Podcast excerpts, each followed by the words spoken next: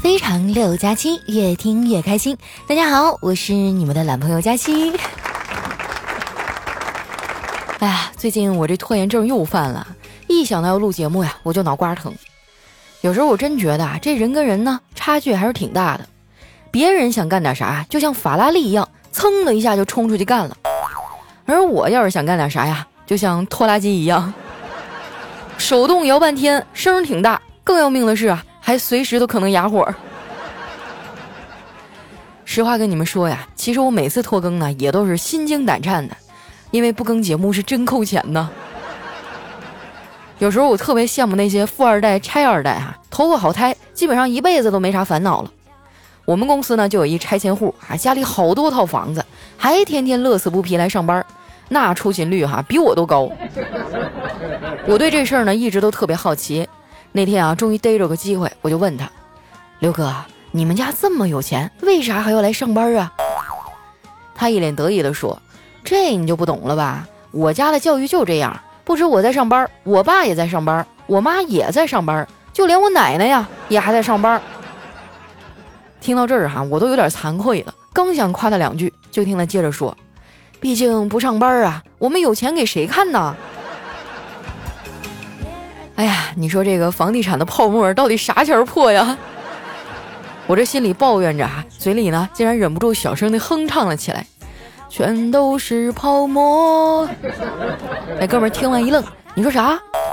我脸一红啊，就赶紧打岔，我说，哎，那刘哥，你知道全都是泡沫的下一句是什么吗？刘哥想了想说，呃，全都是泡沫的下一句啊，应该是你会不会倒酒啊？说到喝酒啊，这不夏天来了吗？办公室的这帮人啊，又开始天天约着撸串喝酒了。跟他们混了两天啊，我发现啊，现代人对自己都太盲目自信了。最典型的案例啊，就是每次吃饭的时候呢，他们都点菜吃到剩，喝酒喝到吐。身为一个东北人啊，喝酒我倒是从来没怂过啊，我也没那么多讲究，喝酒不挑地儿，文艺清新的小店可以，那大排档也行。我唯一犯怂的啊，就是那些喝酒的人呢。常在一起玩的也还好，啥事儿呢都能说开，就怕有的人哈，明明你跟他不熟，他还特别自来熟。我就只是礼节性的问一句，哎，你最近好吗？他居然啊，就真的滔滔不绝啊，回答起我来。前两天就是啊，我们一堆人吃的好好的，丸子非得半路叫个朋友过来。我们跟他这朋友啊一点也不熟，结果这孩子来了以后呢，就开始跟我们吐槽，哎，说自己男朋友多多不好，不仅吃软饭还劈腿。说完啊，他还一脸忧伤地问我：“哎，姐，你说万一他要是跟我提分手怎么办呀？” 说完还趴在桌上哭了起来。我觉得吧，在这个时代呢，提分手和被提分手都是很正常的事儿。我亲爱的姐妹们啊，如果你被你对象提了分手，那你最好的答案就是俩字儿。好啊，一句多余的话都不要讲啊，就潇洒的像是对方被你甩了一样。如果是你提了分手呢，而对方还死缠烂打，怎么都不肯放过你，那你也别抹不开面子。女孩呢就不能脸皮太薄，你要在男孩子面前啊勇敢的去表达自己，比如说让他滚。真的不是我暴力啊，现实当中有些男的确实很过分。刚恋爱的时候呢，嘴儿可甜了，天天跟人小姑娘说啊，亲爱的，我会爱你一辈子。然后过两天看到更好的了，就跟人家姑娘翻脸了。我真没想到啊，原来这些人的一辈子啊，总共就二十几天。不过呢，这只是个别的案例哈，大部分的男同胞还是很不错的。不信你们看我调哥，什么时候都是媳妇儿最大。有一次吃饭啊，他正好坐在我旁边，我忍不住啊拉着他闲聊。我说调哥，你撒过最大的谎是啥呀？调调想了想啊，说。呃，就是各种 A P P 里的，我已阅读并同意用户协议。我说切，真的假的呀？我还以为你最大的谎言是对嫂子撒的呢。调调啊就叹了口气说：“别说撒谎了，我在家都没啥说话的机会。你知道我的耳膜炎是啥时候好的吗？”我摇摇头。调调接着说：“就是在你嫂子啊嗓子开始发炎，说不出话的那几天。”真是苦了我调哥了。不过在喜马拉雅呢，我最佩服的人就是他了。他不仅对媳妇儿好，还是一个追债的奇才呀。前段日子啊，有一天他突然找我，神秘兮兮的说：“佳琪啊，你能不能帮我个忙？就打个电话就行，冒充一下我妹妹。”我说：“你要干嘛呀？”他说：“你答应了我再说。”我我请你一个礼拜的奶茶。我想了想哈，咱也是有身份证的人啊，对不对？怎么能干这种事儿呢？最后啊，砍价砍到一个月的奶茶，我 才决定答应下来。原来啊，是前段日子呢，他借给一朋友四千多块钱，到了还钱的日子啊，对方死赖着不给。他打听到啊，那个人是个单身啊，就和人家说他有一个人美声甜的妹妹啊，想要撮合他们俩。那大哥一听啊，心花怒放，就说要见面。我哥说哎，先不急，你们先电话沟通一下。于是呢，就有刚才找我的那一段啊。打电话呢倒是很快就完事儿了。我按照调哥的要求啊，爱答不理的随便支应了几句。那大哥还紧张的要死，还说话直打磕巴。打完电话就找调哥说：“你妹妹好像不怎么喜欢我。”调哥说：“长兄如父，她一般都听我的。”然后那大哥很懂事啊，第二天就把钱还了。事后啊，我跟调哥说：“我说你这事儿办的有点缺德啊。”调哥就微笑着给我递了一杯奶茶，嗯，真香。同样是已婚男人啊，我哥的表现就差多了。昨晚上他和我嫂子一块儿进的门，我嫂子关门的时候呢，一不小心碰到了他的手，就擦了一下，连皮儿都没破。我哥呢，却在那装上疼了，一直哎呀哎呀的叫唤，还说自己手要废了，啊，下半辈子不知道该怎么办了。我嫂子看了那样，气不打一处来。行了，说怎么办？你能不疼啊？要不咱们现在打车去医院？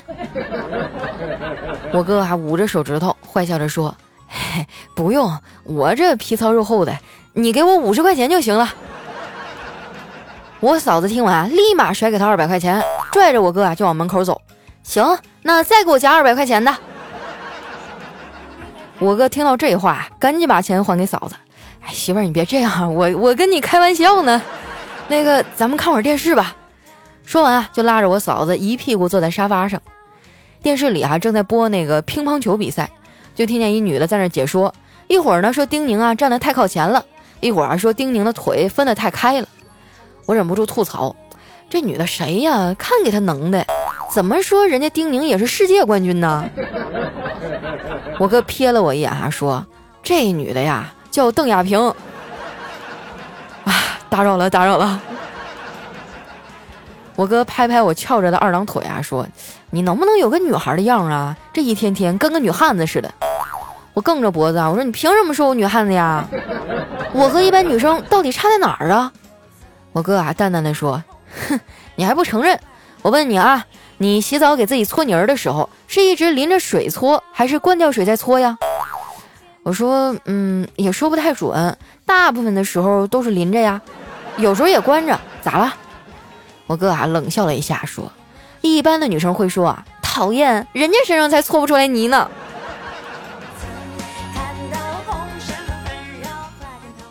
我们俩正说着呢，我小侄子从屋里出来了，他拿过遥控器啊，调到了儿童频道，结果刚看了十分钟动画片，就把电视给关了，还说啊自己快考试了，电视不能多看。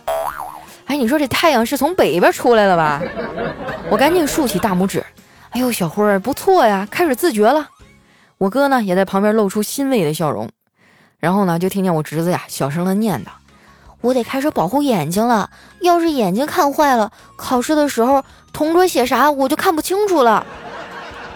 ”眼看我哥要发火啊，我赶紧把小辉儿拉到一边。我说：“小辉儿啊，你不能总这样，长点志气行吗？俗话说得好，水往低处流，人往高处走。你知道其中的含义吗？”小辉啊，摸着脑袋想了想，嗯，我知道啊。这句话的意思就是，比如说咱们家漏水了，那楼下的邻居就会找上来。你说这孩子的脑回路啊，到底跟谁学的？这也太清奇了。你别看这孩子年龄不大，心眼可多了，我们这些大人都弄不过他。前两天啊，他想买个玩具，结果钱不够，哎，就自己想了个招儿。也不知道从哪儿啊弄回来一瓶眼药水，滴在眼睛里，还把自己整得可怜兮兮的，然后就找我嫂子，跟我嫂子说：“妈妈，我想跟你借五十块钱，我保证以后会还给你的。”我嫂子听完啊，就笑着说：“小傻瓜，你是我儿子，花我的钱不用还。”结果小辉啊扬起下巴，一脸骄傲地说：“就算你对我好，我也不会告诉你爸爸的秘密的。”一听这话，我嫂子又掏出一百块钱，还有一个可爱多。然后小辉啊就直接屁颠屁颠的带着他妈去阳台那大花瓶里掏他老爸的私房钱了。真的是坑的一手好爹呀！大家都说闺女啊是老爸上辈子的情人，我觉得这话啊说的一点没错。我小侄女呢对我哥就特别好，对他妈妈倒是一直都凶巴巴的。前几天啊，我嫂子跟他妈妈视频。哎，小侄女也闹着说要跟外婆说话。孩子姥姥呢，见他接过电话，就一脸和蔼可亲地说：“妮妮啊，你要好好听你妈的话，不要让她为你操心。”结果这小妮子啊，拿着电话，转头就冲我嫂子嚷嚷：“听见没？你妈让你没事别瞎操心。”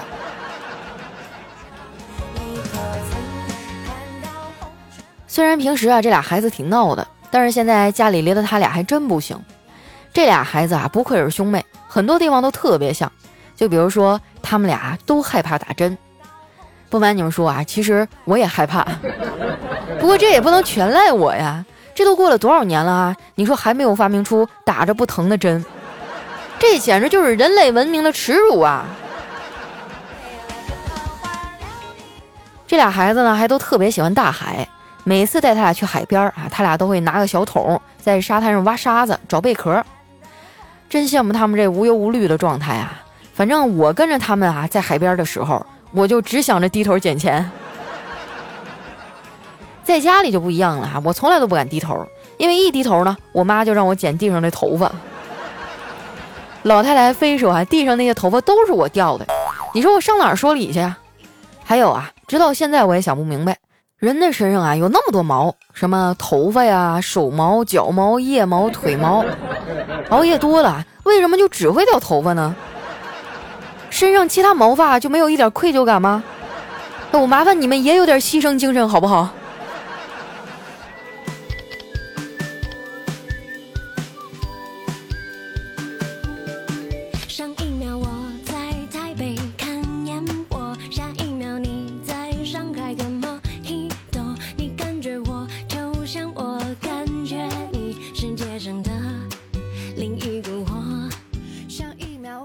一段音乐，欢迎回来，这里是喜马拉雅出品的《非常六加七》。眼看暑假就要到了，哎，虽然跟我们这些上班狗也没啥关系，但走在街上还是能感受到明显的这个青春的气息。有很多学生啊给我发信息说：“佳琪姐啊，我终于考完试了，你说这个假期我干点什么好呢？”嗯，其实我觉得可做的事情很多啊，比如说呃去旅行、去看演唱会啊、去追剧啊。啊，或者是学个乐器啊，等等啊。但是我劝你啊，千万不要去打工，因为以后等你毕业了，有的是机会。还是趁着这个假期啊，好好的去享受一下你的青春和生活吧。接下来呢，分享一下我们上期的留言。想要参与互动的朋友啊，记得添加我的新浪微博和公众微信，搜索“主播佳期”的字母全拼，就能找到我了。首先的这位呢叫幺八七五七三六 kpku，他说今天物理老师啊实验提到润滑油，说了一句啊除了润滑滑轮还能干啥？顿时啊全班陷入了一种怪异的笑声中。我是马上高考的高三狗，希望能够被你读到，祝福高考一切顺利，爱你哦。哎呀，润滑油能做的事很多呀，就比如说你那个自行车的脚蹬子啊，要是不那么顺滑的话。啊，还有你们家那个房门，如果拉起来吱吱嘎嘎的话，是吧？都可以涂一点儿，不用那么狭隘嘛，是吧？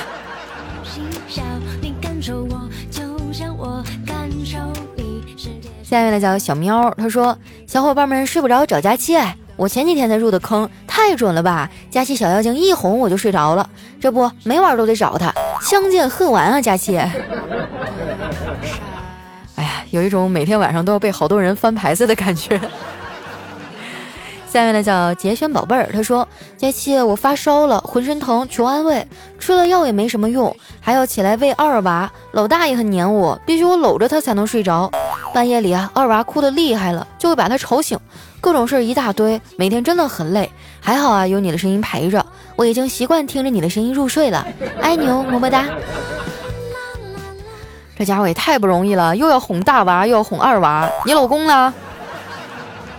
啊，让让他出来哄一会儿，太过分了！怎么能什么活都让女人干呢？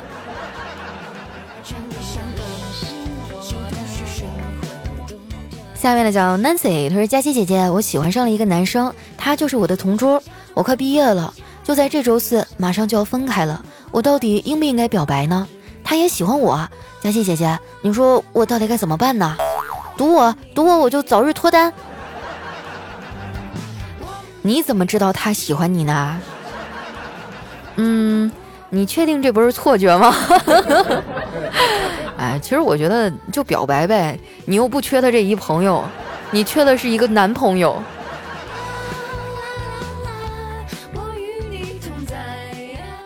下面呢叫清淡，他说佳期啊，现在听你的节目总算明白一道理了，就是别人减肥掉肉，你减肥呢只掉头发，丸子减肥啊，估计就只掉钱包里的钱了。哎呀可不是嘛！我发现啊，我一减肥晚上就睡不好，一睡不好呢我就掉头发。你说现在植发多贵啊，都按根儿算钱。上次我去医院看牙的时候，顺便问了一嘴，他告诉我一根儿哎，一根儿二十。从来都没有觉得自己的脑子这么值钱。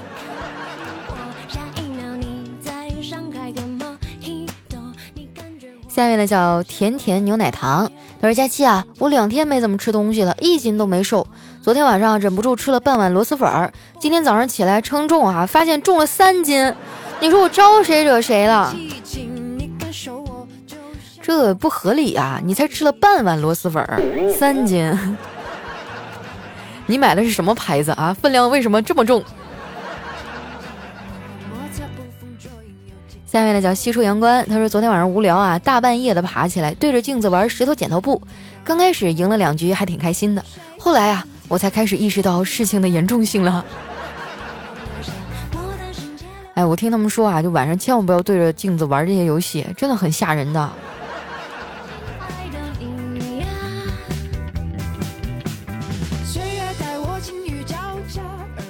下一位小伙伴呢叫风华过哎，他说。福尔摩斯和华生啊，带着帐篷去野营，睡到半夜的时候呢，福尔摩斯推醒华生，华生向天上看，告诉我你看到了什么？华生说：“我我看到了几百万颗星星。”好，那这让你明白了什么呢？华生思考了几分钟啊，说。从天文学的角度讲，他告诉我天上有几百万颗恒星和几十亿个行星。从星象学的角度讲，我看到了土星位于狮子座。从神学角度讲，我可以看到上帝是无所不能，而我们是渺小而微不足道的。从气象学角度讲，我猜明天应该是个好天气。沉默了一会儿啊，这福尔摩斯盯着华生说：“你就没有发现咱们的帐篷让别人偷了吗？”其实有些时候事情没有你想的那么复杂。下面呢叫白羊泪哈，他说有一东北女生呢打开冰箱，一脸惆怅地说：“今晚整点啥呀？”他一南方室友就很好奇，问他“整”是啥意思。东北女生啊想了一下，解释道：“整啊就是吃的意思。”后来有一天呢，这东北女生在卫生间，因为这马桶堵了，她就着急啊，自言自语地说：“哎呀，这个咋整啊？”然后路过的那个南方的女生听到以后，先是一脸懵逼，然后呢就露出了嫌弃的表情走开了。其实我觉得东北话很有意思哈，就有些字儿结合不同的语境，它表达出来意思完全就不一样。而且东北话的传染性特别强，就现在我们公司哈，就我们办公室那一撮人，基本上各个东北话说的都特别溜。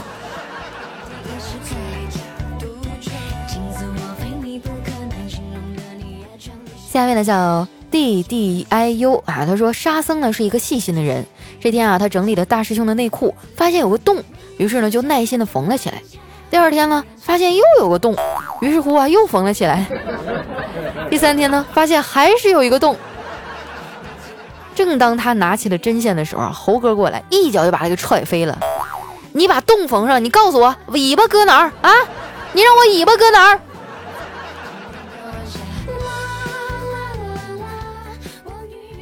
下面呢叫流浪哈，他说马汉啊把展昭打了，包拯判案。包拯说：“马汉，你为何打人？”马汉说：“回大人，我升官发财，迎娶白富美，人生达到巅峰，可这一切都被他给毁了。”哎，包拯啊就问展昭：“哼，展护卫，你为什么毁人幸福？哎，展昭说，他上班时间睡觉，我就把他给叫醒了。包拯说，你们俩给我出去啊！我的时间你也敢浪费，无法无天了你！哎呀，来看一下我们的下一位啊，叫佳期的陆墨。他说有一次晚自习呢，老师不在，班里炸开了锅呀。突然校长从后门进来，把我们训斥了一顿。顿时啊，班里鸦雀无声了。紧接着啊，他又从前门进来了，点点头说：“嗯，这个班不错，很有纪律性，不像刚才那个班。”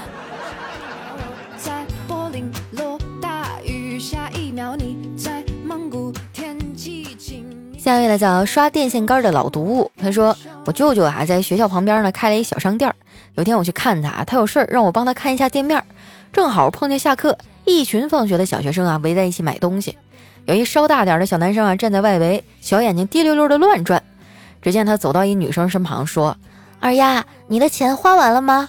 哎，小女生说：‘没有啊，没有花完，我也吃不完呀。’哎，小男生仗义的说。”你傻呀！你不花完，你爸妈就知道你还有剩钱，明天就不会再给你零花钱了。来，买了我帮你吃。哎呀，这一提到吃，这个精明劲儿啊，跟丸子简直太像了。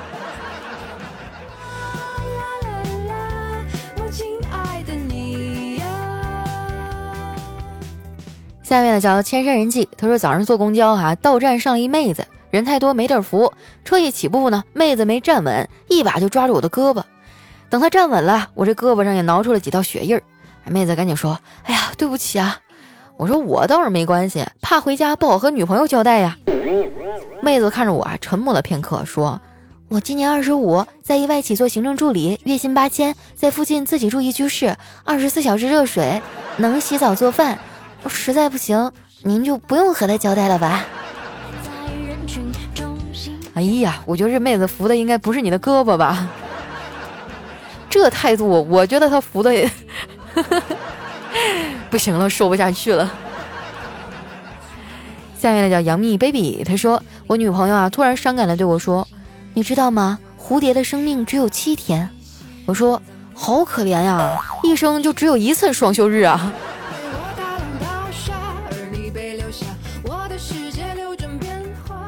来看一下我们的最后一位哈，叫黑色枷锁。他说有一天啊，这个佳期来到整容医院，向大夫哭诉，他们都笑我太胖，不能反手摸到肚脐儿。大夫说，所以你想我们帮你减肥吗？这时啊，胖妞佳期摇摇头说，不，我想让你帮我在后背按个肚脐眼儿。你瞎说，谁说我反手够不着肚脐眼儿了？我不光能够着肚脐眼儿，而且我我弯腰还能舔到我的脚趾头。好了，不闹了啊！那今天留言就先分享到这儿了。喜欢我的朋友呢，记得关注我的新浪微博和公众微信，搜索“主播佳期”的字母全拼就能找到我了。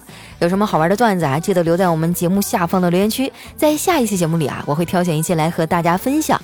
那今天节目就先到这儿啦，我们下期再见，拜拜。